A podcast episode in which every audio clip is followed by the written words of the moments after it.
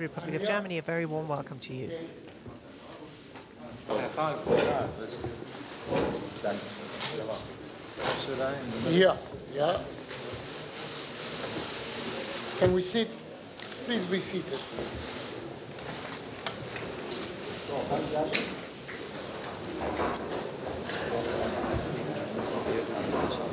Nein, nein, nein. Der, Fahlbusch leitet es und sagt ein paar Worte. Ich sage auch ganz paar wenige Worte. Verstehst du das Gute? Das ist, glaube ich, We, we, we talk in English or we can talk Hebrew and German or whatever. What, It's uh, They know- simultaneous, simultaneous translation. so I can talk Hebrew. You will have the techniques and the Okay, that, that I know. Okay. Okay, Gut, Don't waste our time. dann möchten wir beginnen. Wir freuen uns, dass zu uns gekommen Very well then. Uh, we're very happy to have His Excellency, the President of the State of Israel, Mr. Rivlin, the Federal President, Steinmeier und der uh, Dr. Steinmeier, and the, the Speaker of the German Bundestag, Dr. Schäuble, here among us. Um, our international youth wo wir am encounter yesterday returned from Auschwitz. Uh, we were participated on Monday in Auschwitz-Birkenau on a uh, commemorative um, ceremony uh, on the occasion of the 75th um, anniversary of the liberation. And uh, many of the young people here are still very much under the impression of um, their visit to the memorial site and the very moving moments in the plenary hall just now. We would like to invite you present to address us. Um, Thank you very much, uh, Mr. President, Mr. Federal President, liebe Teilnehmer unserer mem- members Keine lange of this uh, of this encounter, of this international youth encounter, we want to hold a conversation with you. So we want to give you unlimited possibility to talk to the two heads of state um, and uh, discuss all issues that you find relevant with them. I must say that uh, we have, after all, invited here a group of young people, as we do um, every year. All of them speak German. Uh, they come um, partly from Germany, from Israel, um, some come from Poland, some from France, uh, from Belgium, from Ukraine, so from a number of European countries. eine Reihe von der But Jugendlichen aus Israel. there are also some uh, young people from Israel, um, which is only, well, let's say half a European country. Um, from the point of view of football, as we've discussed yesterday night, uh, Israel is part of Europe and also on other issues, and not only um, Germany, but also Europe has a specific obligation towards the state of Israel. But I think enough said. So gefragt und ich let's get right down to the discussion. And I think, uh, just like us, Zeitung eben sehr beeindruckt. y- we were most impressed by the ceremony just now. So, Herr Bundespräsident, wenn ich Sie einladen Federal President, if I may allow you to address us now. Einladung haben Sie eben Well, you im Plenum des Deutschen Bundestages gehört. have just heard us in the plenary um, of the um, German Bundestag, of the Bundestag building. We don't want to prolong this unnecessarily. We are, after all, keen to hear from you, to hear your questions, to address uh, those views. And uh, I'm very happy because some of you I recognize I've met already. Um, we've met in Auschwitz and uh, in various other groups. Let me say that first and foremost, I'm grateful for the fact that you participate in this meeting. Uh, you know, and um, the three of us who um, are with you here today say that it would be a good thing if each and every uh, class, um, if each and every school would embark on this very difficult path, because particularly after visiting Auschwitz, you come back uh, and you're a changed person. I, at least, don't know of anyone who remained unimpressed by a visit to Auschwitz, and certainly not you. After all, you had the possibility to participate in the commemorative um, ceremony um, of the liberation of Auschwitz 75 years ago. Auschwitz nicht nur And I assume that you not only visited Auschwitz, but also had the opportunity to talk to survivors, didn't you? und haben gespürt, And you were able to feel how difficult it is for the survivors to this day to go to this place, to go to Auschwitz. And um, Morgen erzählt, dass I just said to the speaker this morning, we met with many survivors in Jerusalem over the past few um, days, and there was one one thing that they all had in common, namely that for many, many years, some of them for 20, for 20, for even longer years, they never spoke about their experiences in the camp. They didn't want to cause trouble, they didn't want to um, cause harm and, and sadness um, to their families. And uh, the children said that that was a, uh, such a sore point with their parents that they didn't want to touch it. And that is also something that we felt. The experience of Auschwitz or of other concentration camps was an experience that also for the survivors only gradually and after a lot of time has passed um, was something that they could come to grips with. So thank you yet again for being here. Thank you for the readiness to talk to us and with us.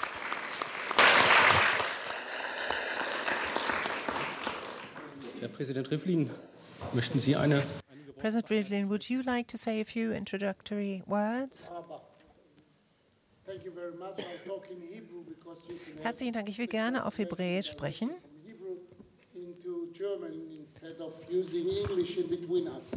I'll talk my language, you will hear your language, and we can be very open one to each other. שלום רב לכם. אני רואה במפגש הזה מפגש חשוב ביותר בהמשך למפגש של כולנו באושוויץ. אני והנשיא סטיינמאייר נמצאים בשבוע האחרון במסע מאוד משמעותי, לא רק משמעותי לזיכרון העבר, אלא משמעותי לדורות העתיד. It will be most impressive for future generations as well. Um, so you, over the past few years, you have a direct experience of the survivors of the Shoah.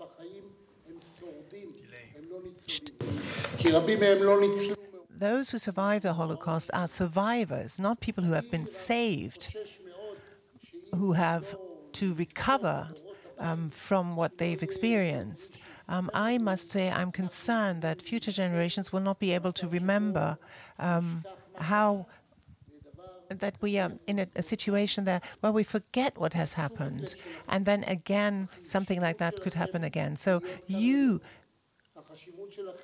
your decision to be here today and to decide to go to Auschwitz and that you consider this to be important, that after, after so many years, 75 years after the liberation of Auschwitz, is also something that is most important for the future, not only for the past. I think the next generations to come that um, uh, have not um, known um, Auschwitz as an experience, um, that it makes it therefore even more important for you to know this uh, because there will be no longer living witnesses um, who have been there. And you will then be able to um, guide the way. We have to learn together with you um, to not um, allow this to repeat itself. Uh, the terrible deeds um, that were committed during the Second World War and during the Shoah. And this is why it's so important to meet here today together with uh, President Steinmeier.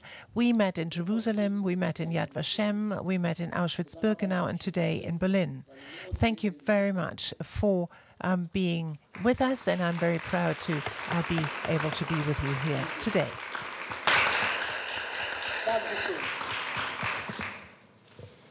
Ich darf nun zu unserem Podiums Allow me now, if I may, to come to um, the um, talk uh, together with our panel. Anouk van Neulen, um, as a group, has agreed uh, will uh, ask an introductory question. I come from Pax Christi, uh, uh, presence. Uh, you, all of you, uh, visited Auschwitz-Birkenau, uh, this memorial site. Uh, what were you thinking while you were walking through the streets there?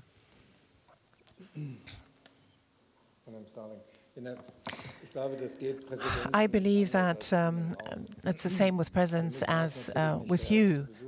Obviously, this was not the first visit um, of a concentration camp in both uh, Germany and abroad. I visited a number um, of uh, concentration camps. Last year, we inaugurated a new memorial um, site in Maly Trostenets together and in cooperation with uh, Belarus.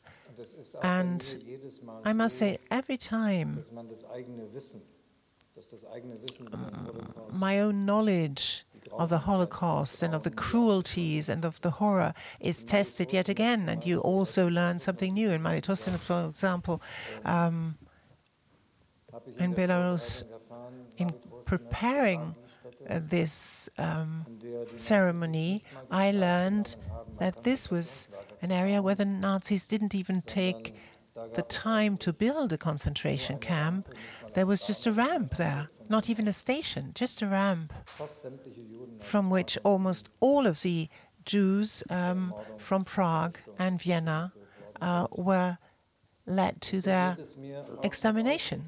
And the same goes for Auschwitz. When you're a little over 60 years of age, then uh, during a political life you have various opportunities and possibilities to learn and to get more knowledge about certain issues. But still, the, the sheer dimension of the cruelty uh, and the atrocities perpetrated, in particular in the extermination camp, the whole dimension of the cruelty is still as yet not really known to us. So you learn something new every day. And Auschwitz, where I was for the first time, that was my first visit to Auschwitz, and getting to know what happened um, uh, is one thing. But, and I suppose you had the same experience, walking through the gas chambers and uh, walking past those exhibits where you can see hair that was cut off from the heads of people, tons of hair, where their suitcases are left in a big pile, one on top of the other. Um, the suitcases of those who were taken from their homes brutally by the SS or the Gestapo, perhaps at that point in time not yet really um, knowing what was in store for them. Each and every suitcase um, labeled um, correctly, because that was the hope, was it not, that they would be able to um, get in repossession of their property after they had left the camp. All of that is so much goes so be much beyond human experience, all the way to this sign at the gate leading to the concentration camp clearly shows this limitless cynicism and this readiness for brutality that was prevalent at the time and that called, well, claimed so many victims.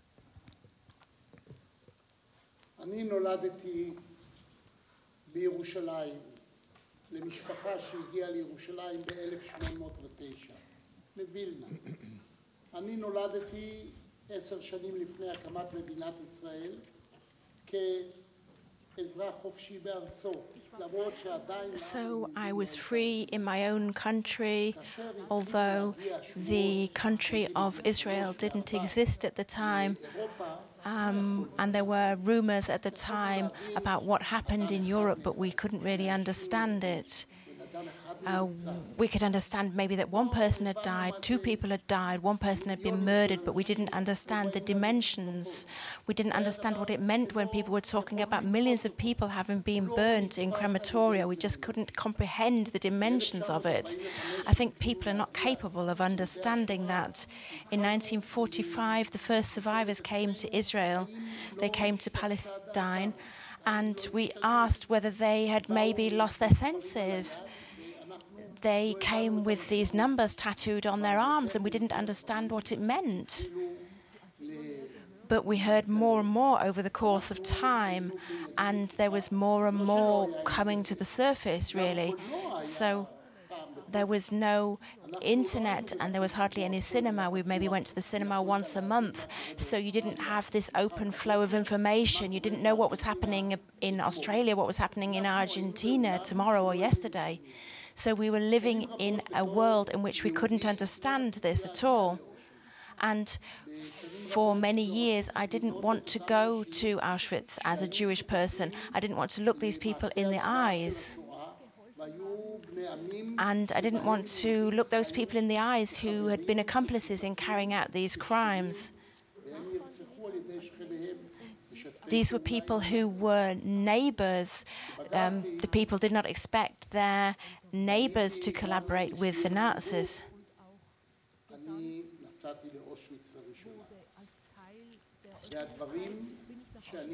And so when I went to Auschwitz for the first time, I couldn't comprehend what had happened, that this thing had really truly happened and we were very realistic. There was the independence war, which was carried out. We set up the state. We set up the military, the armed forces to protect ourselves and our grandchildren. But nevertheless, the first time I was there, actually on the ground in Auschwitz, a shiver ran through my body because it was impossible to un- understand that somebody could behave in that way to another human being. So I've been to Auschwitz five or six times now, maybe every time with a different group. There was a different. Um, type of people, perhaps that was friends one time. One time I was there with my children, and I've always also been there now with my grandchildren for the first time. And for the first time, I went there with the German federal president. This was a symbol, us going through the gates together, a symbol against racism and anti Semitism. This camp, which stands for anti for Semitism, which stands for tolerance, this belief that a um, genocide can take place. And so I went there with the German federal president. And when I was there, I was thinking that we have to realize our common humanity. We have to believe in our common humanity. Only if we do so, only if we all believe that we were all created equal in God's eyes. Because some people be- believe there is a God, one God for Muslims, one God for Jews. Uh, There is no other God which is possible. These are all ideas that we need to grapple with. This need to say to the world, never again. This is not something which just the Jews have invented. This is something which has to be a general sentence, a general slogan for the whole of humanity, and it will not happen again if we all work together. So, the last time that I was at Auschwitz, it was a very special event for me.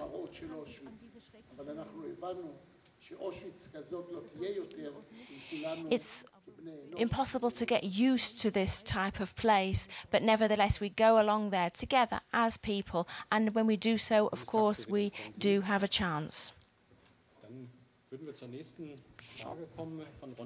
That brings us to the next uh, question of Ronja Richtermann.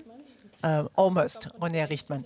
I come from Hadamar, from the memorial site there in Hadamar. President Steinmeier, in your speech in Yad Vashem, you spoke of a German responsibility and that simply does not uh, know any sort of uh, final sort of end under history. But um, what about uh, the present time where right wing populists are actually trying to revise history and are asking us to draw a line at our history? And President Rivlin, how do you uh, assess this um, development? Ja, das war Well, in many ways, this was the main part, really, and the main issue I tried to address in my speech today. And I think we're all aware of the fact that what is so special about democracy is that, um, well, um, it is not guaranteed to exist for all times. It uh, can only remain vibrant if um, politicians assume their responsibility um, and also if citizens are ready to become engaged and to assume their political responsibility in any given country. And when I say this, it mean, also means that um, anti Semitism cannot be completely um, fought against um, by law, uh, by um, actually making it an offense um, within certain limits that may work, but it's um, actually difficult, if not impossible, to reach um, the minds of people. So this is why I say that those of us who are in political responsibility, wherever that may be, um, should show ourselves to be ready to talk. Uh, obviously, a democracy needs, and that's what President Rivlin also said just now, needs um, controversy, needs um, arguments, uh, needs discussions over certain issues. But what is our responsibility is also to define the limits of uh, such democratic um, discussion, such democratic discourse, when we see that such a debate is uh, sliding down the slippery slopes or slippery slopes towards hatred and incitement. And this is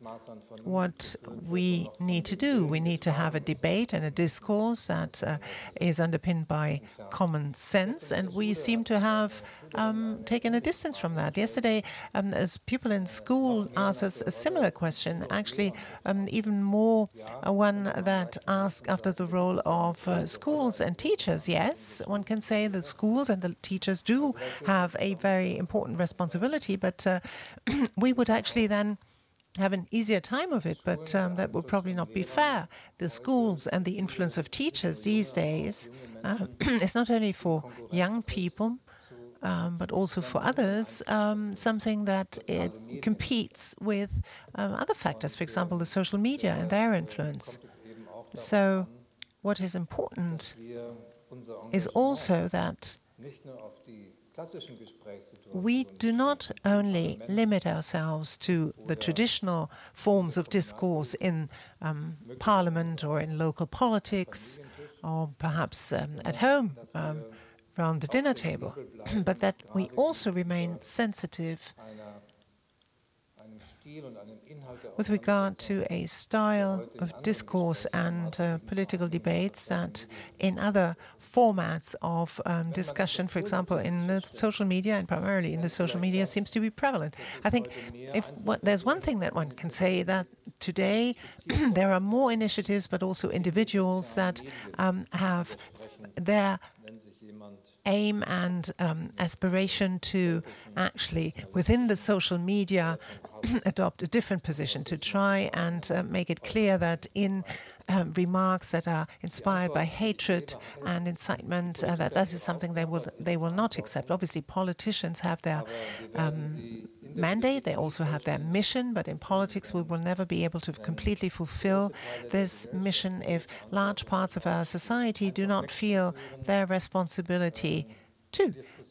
Simply turning a blind eye or, or not really listening to what's happening um, when somebody is making remarks uh, that hurt certain minorities and uh, disparage them, simply ignoring that sort of thing is something that we should not accept in democracy. And for this, we need the engagement, particularly of young people at the, your age.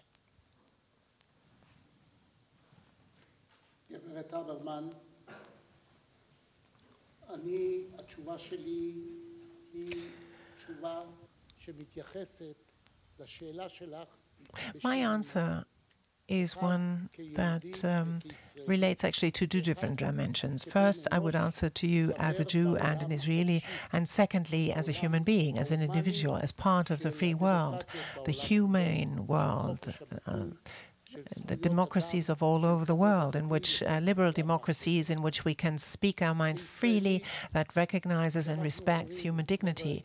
As an Israeli, I would say that when we say never again, we are aware of the fact that we can say that because we can protect ourselves, not because we have so much power, not because, uh, not from a feeling of imperialist um, aspirations, but because we know that if we ourselves cannot protect ourselves, we're in a terrible situation, and we might well um, get back into the terrible situation we had in the past. As a human being, as an individual, I have an enormous responsibility with regard to my children, with regard to my grandchildren, and also a tremendous with regard to this world in which I believe. Yes, there has been fascism. There was fascism all, also after the Second World War.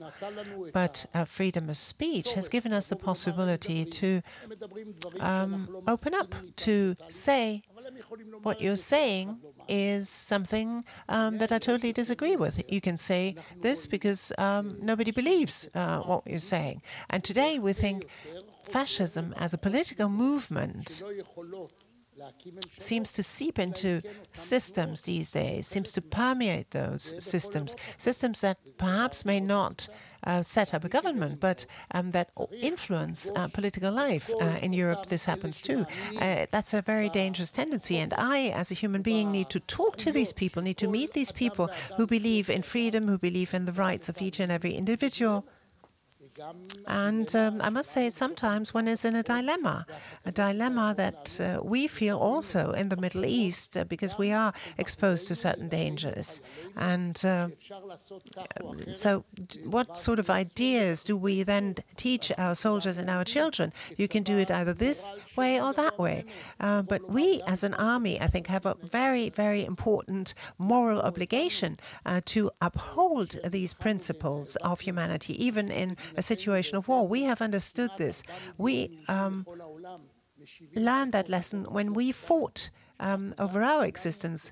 Um, almost four million people from um, Jews from all walks of life, from all different um, languages and different homes, came to Israel, our brothers um, and sisters. And we also accepted people who live in our country and whom we accepted, even though they may not perhaps always want us. But we have to understand them, we have to explain to them that we're all human beings. We will not give up. We will not give up. But we remember that there are also additional values, and sometimes there, I may well be in a dilemma. As an Israeli, I need to protect my country, um, but um, I also, as a human being, know that um, our strength is um, limited. We live in difficult times, but I can promise you, when we say never again, uh, we are not only saying this of us, we're saying this of the, of the world as a whole, and the future is in your hands.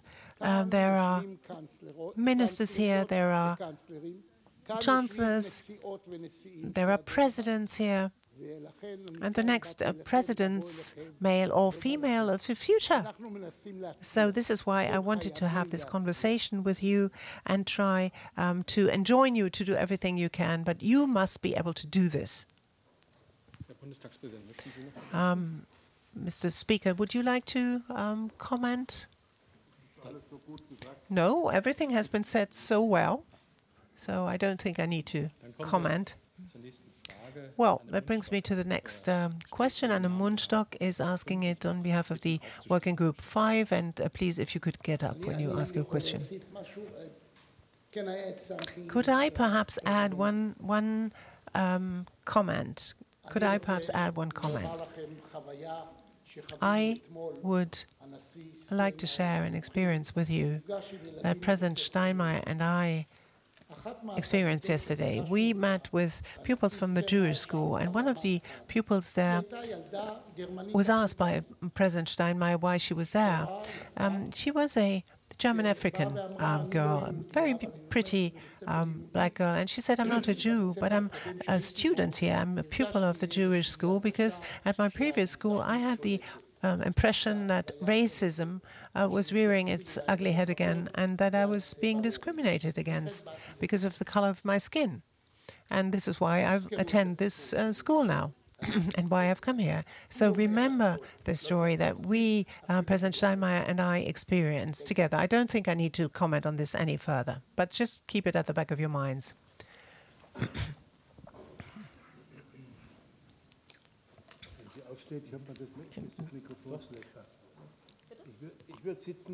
I would. I, I, think I would. I would probably remain sitting because for the microphone, it's better when you remain sitting. Well, I'm Anna Mundstock. I am a trainee at Volkswagen, and I'm here um, in the name of the International Auschwitz Committee, on behalf of the International Auschwitz Committee. And my question is addressed to the um, federal president and to the president of the Bundestag. Never forget is good, but never again is even better. What does Germany do today in order to act against anti Semitism, uh, right wing extremism, and other forms of racism? How do you fight against that? And I, against that, and how can you intensify this in the future? My second question is um, directed um, to the um, esteemed uh, President um, Rivlin. I would like to ask you, how can the fight against anti-Semitism be intensified more at an international level?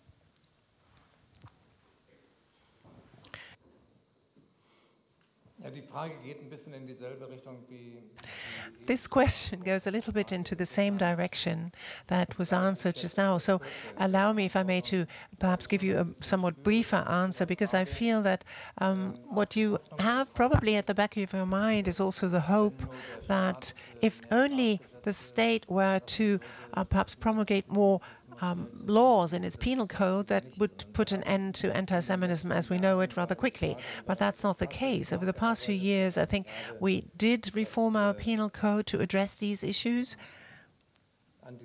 I think, particularly as regards anti Semitic, racist comments on the internet. We did introduce rather stringent uh, legal uh, provisions that were actually uh, also controversial.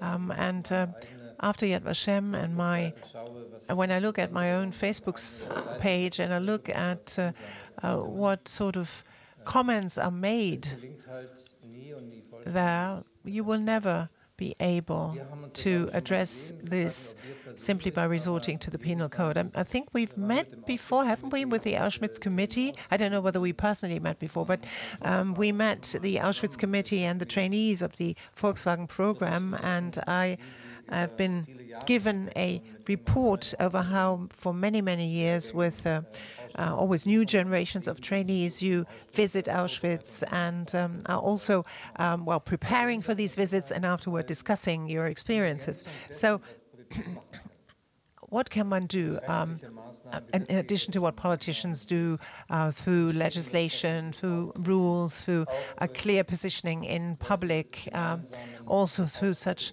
um, joint um, appearances um, as President Rivlin and I have um, had over the past few days. In this way, create an awareness in your public, make it very clear where we see our obligation, our responsibility. But apart from all of this, it is also absolutely necessary to confront one's own history that may well be a burden. So, what you are doing, particularly in your project, I think is excellent. Also excellent because I suspect that particularly if you meet other young people in somewhat larger groups, the experiences you make in this project Auschwitz and then relate to other young people will probably not meet with the same resonance um, among them, but maybe it will go some way towards immunize, immunizing them against these and inoculating them against these new forms of populist um, thinking, this ethnocentric thinking. As you know, it's still existing here and it's poisoning also our public debate here in this country.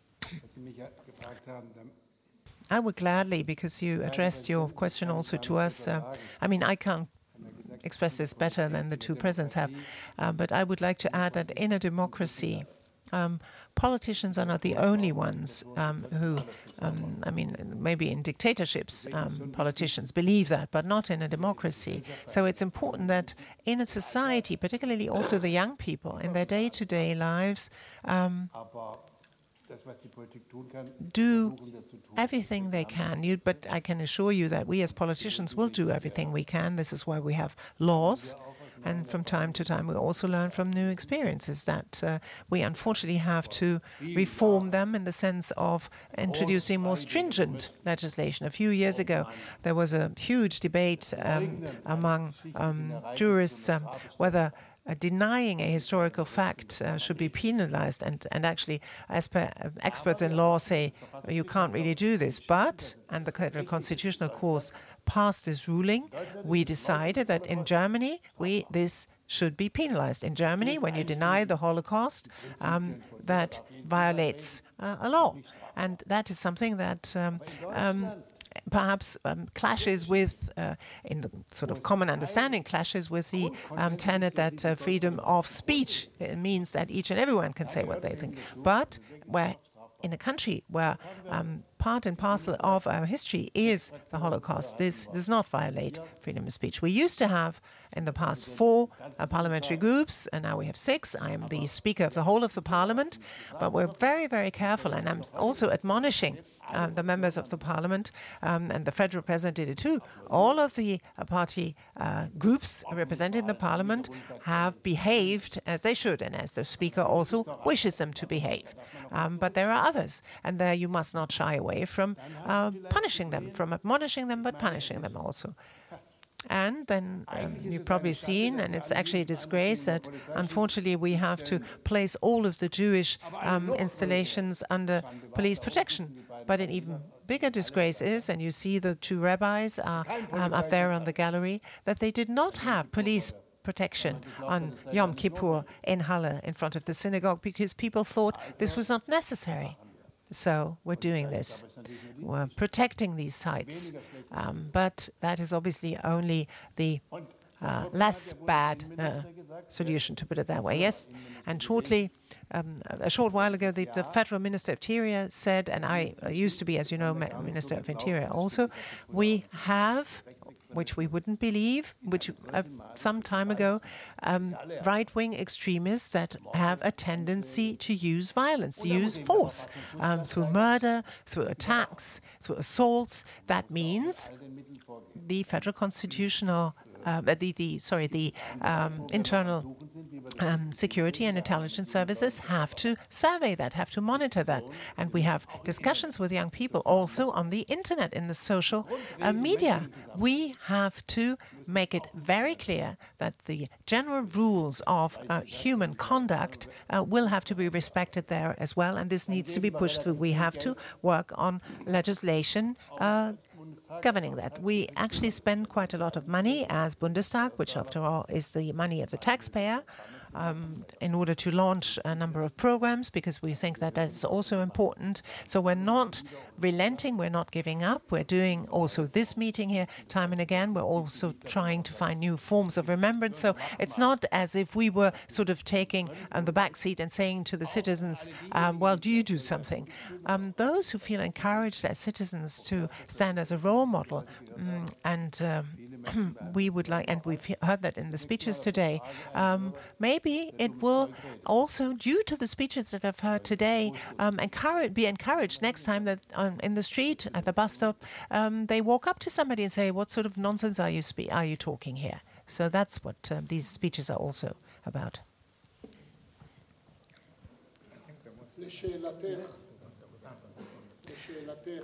As regards your question, and as uh, I would like to answer twofold, if you like.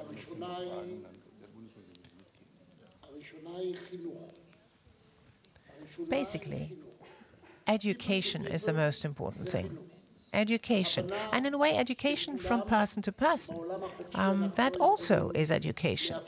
Teaching people, um, making it clear to people that in a free world, blind hatred against others is simply not on.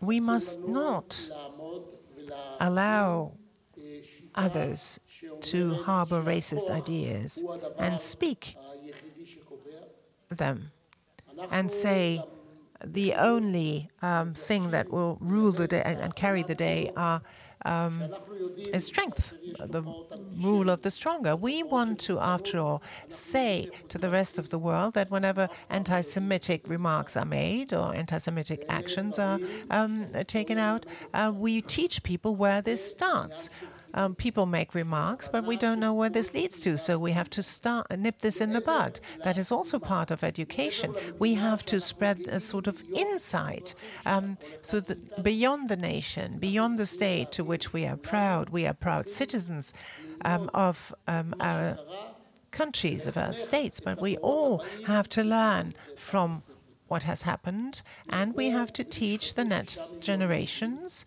that they should see to it that something like that never, is never repeated. Six million Jews were murdered, and almost 70 million perished in the Second World War. And the second answer, and that's something that I say clearly and unequivocally democratic countries have to come together and have to rally round clear legislation that again nips this in the bud, that makes it very clear that this is beyond the pale of freedom of expression, um, that this is something where humanity is uh, touched and the rules of humane conduct. And these laws have to be enacted whenever certain limits are not respected. Then this kind of talk needs to be penalized so that we teach people that something like that is not acceptable in our societies. And let me mention one other thing. Today, one says that the state of Israel, uh, quite often one says that the state of Israel, in a way, is compensation for the Shoah. This is not the case. The state of Israel was founded because the Jewish people returned to its homeland, because we had no other country uh, anywhere in the world. For thousands of years, Jews lived there. And um, when they lived in other countries, they would invariably be told in other countries, why do you not return to Israel? Why don't you return uh, from exile to the country where you originally came from? So, the state of Israel is not in a compensation for um, the Shoah. But many have come to the conclusion, many Jews have come to the conclusion they have to return to the state of Israel to protect themselves. But we also obviously respect that Jews can live all over the world. Um, they are human beings, they can decide on their own where they wish to live. We are very proud of our country, but we also understand that there are a number of uh, Jews who wish to live somewhere else. But in Israel, we also have to be it a, respect each and every individual, be it a Jew or be it someone of another um, persuasion. So our state and our laws are devised in such a way that um, Israel is a Jewish state, but that it has it gives equal status to all of its citizens. So um, what this is a sort of a reconciliation of national pride and a humane spirit. We have many people in our country who come from uh, the most diverse um, nations originally, but we call them um, a human fabric, if you like, not necessarily just a people. So that is what we rely on, and this is how we see to it that something like that never repeats itself. Anschlusstermin haben. Insofern, Herr Präsident, wollte ich Sie fragen, ob Sie noch einen Abschluss So I know that you have to get away now, but perhaps, Mr. President, you would like to um, give a final um, word. President Rivlin, do you want to maybe give um, your final statement? Because I know that you're the one who has to get off because you have another appointment. I am pleased that I have another appointment. I wasn't aware of that fact, but thank you for letting me know. דבר שני, ידעתי שאנחנו שמים, אז סיימתי בציון של העובדה כאן בגרמניה, שמדינת ישראל Um, היא לא פיצחה that was my final word in a way, because I said that Israel is not to be seen as compensation for the Shoah. I didn't mind that, mean that in a provocative way. My family moved to Jerusalem 100 and f- 150 years, 155 years. They moved to Jerusalem to Israel because they believed that we would have the opportunity to pray to God every day. Uh, we'd been praying to move back to Jerusalem, and we as a family believed that God would be at our side when we moved, and we did move in 1809. I would like to thank you. The program which you are participating in, the International Youth Encounter, I hope, with regard to that program, that lots of people come to Germany, to post war Germany, and that there are many people from Germany who have come to stay in our kibbutz, uh, to stay in one of our kibbutzes. And this is, is, I think, a very good experience. Many Germans did come to our kibbutzim, and they wanted to help us. And I think that young people from Germany Young people from European countries, particularly from Germany, should have this opportunity to meet, and you are very warmly invited to come to Israel to see the country that we have created. We have turned a challenge into an opportunity. So we set up a state um, in which it is pleasant to live. Thank you very much for this occasion to talk to you today. Herr, Bundespräsident, möchten Sie auch ein Schlusswort?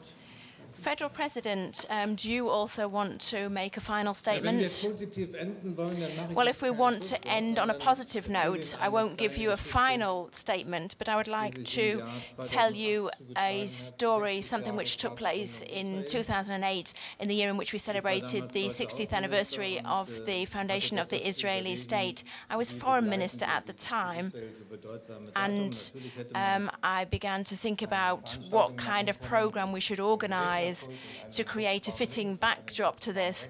We could have had some kind of event with solemn speeches held. Um, but we thought about it at the time and decided to do something different. What we did was we invited contemporary Israeli authors to come along and to talk about their books, their most recent publications. They read from their books, and then we had discussions with a German audience, and it was a fairly relaxed kind of setting. And we also had a German Israeli authors conference. Und dann sind einige der israelischen Schriftstellerinnen und Schriftsteller And some of the Israeli authors took the floor, spoke into the microphone, and talked a little bit about their work. I remember a young uh, person from Israel at that point just simply crying when trying to talk into the microphone. But why did he cry? He cried because his grandmother had been a survivor and she had forced him to promise never to visit German, never to set a foot on German soil. And he had broken that promise. He was in Germany, he was on German soil. And so he had a kind of inner conflict that he was experiencing during this conference, and it was a really huge burden on him. It was a major personal crisis for him. But that was 12 years ago. And it's such a great thing that there are people amongst your number and also so many young people in Berlin as a whole who come from Israel, who like living here and who do not have to deal with this conflict, perhaps. Politik etwas vor, an dem wir uns You are setting an example to politicians as young people, I have to say. It's this open, frank discourse, being prepared to hear what the other people have to say, being prepared to learn from each other. That is a very great thing.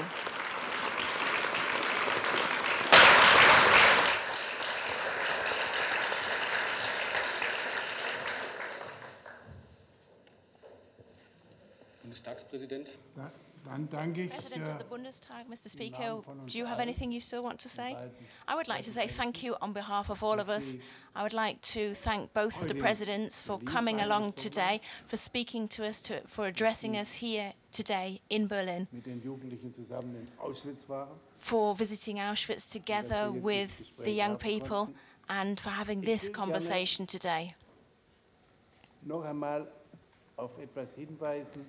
Noch einmal auf etwas hinweisen. I just want to point out something once again, something which both presidents mentioned in their speeches. Es müssen nicht Juden sein. It doesn't have to be Jews we're talking about who are the victims of discriminatory movements and tendencies. Gestern Abend erzählt, Yesterday evening, I was talking, einer halb privater oder halb we had a kind of more informal chat offizieller Runde zusammen waren. yesterday. And I was saying something at the time. Jahren Mitglied der damaligen I said that during the 1980s, I was a member of the German federal government. Besucher aus der jüdischen, At the time, sometimes I had visits from the Jewish community. mit relativ wenigen Vertretern des Zentralrats der Juden. in Some of them were from the Central Council of Jews in Germany, uh, Jewish Council und so weiter. or from the Jewish Council, from America. Some of them were American representatives. So I had these visits on a regular basis. And they said that we should make sure that no kind of xenophobic tendencies develop in Germany. In the past, we called the foreigners who had come to Germany, the immigrants, we called them guest workers. So these were Turks, people from Turkey or from Greece, Italy. And I thought it was strange at the time that representatives of the Jewish community were giving me this warning. They were saying, let's make sure that we don't have any kind of poor treatment of Muslims within our society. And today, the president of the State of Israel made exactly the same call to us. He said, don't discriminate against Muslims, don't discriminate against people with disabilities, or old people, homosexuals, whatever it may be. Whenever a certain group experiences discrimination, that is the beginning. And we Jews know where it ends. That was what, what has been said. And the German federal president said that we must make sure that, that that which can be must not be. We need to make sure that this does not happen. And to that end, we have to combat any kind of discrimination at all times, in, in all places, whatever form it may take. And if we do that, then I am not worried about the future, ladies and gentlemen. Thank you very much.